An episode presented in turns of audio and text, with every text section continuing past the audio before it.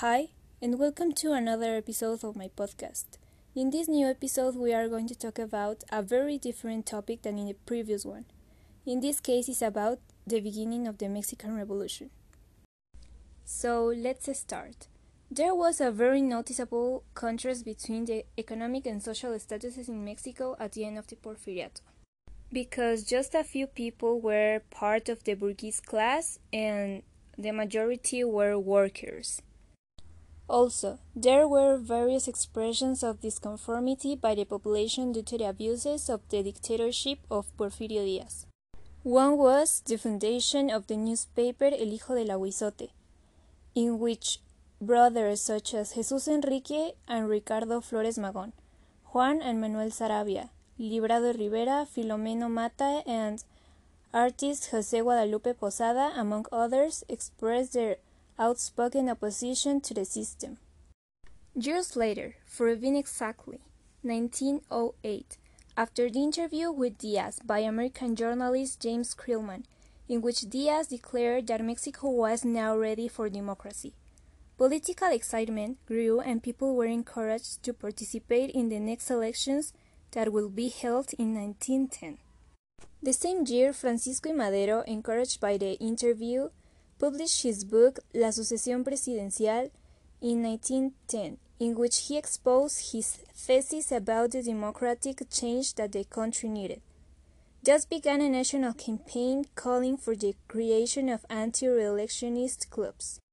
One year later, the National Anti-Reelectionist Party had been created with Madero as its candidate for the 1910 elections.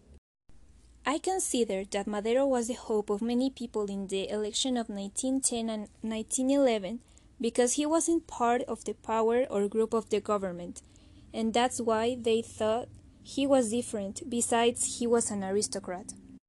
Madero won the elections thanks to Zapata, but his big mistake was that he kept the old structure of Diaz and the relation with Zapata started to decay. With that, he doesn't have support and he trusted in the grown people, and that's how he lost the power. The grown people were Victoriano Huerta, Bernardo Reyes, and Felix Diaz. The popularity that Madero received during his tour around the country alerted the Diaz system, such that he was imprisoned in San Luis Potosí on charges of rebellion. With his old opponent in prison, Diaz held presidential elections from which he emerged victorious.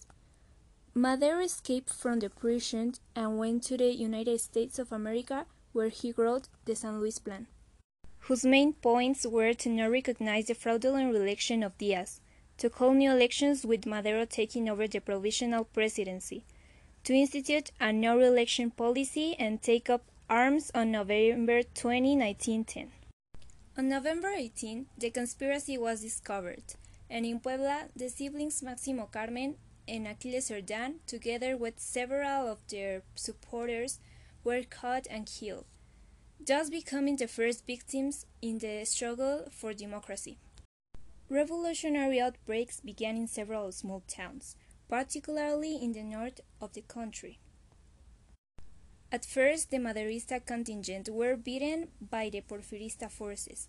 Due to their small numbers, and limited experience, except in cases where bandits such as Francisco Villa or other approved leaders joined the rebellion. Thanks for listening to my podcast. That was the end of the beginning of the Mexican Revolution.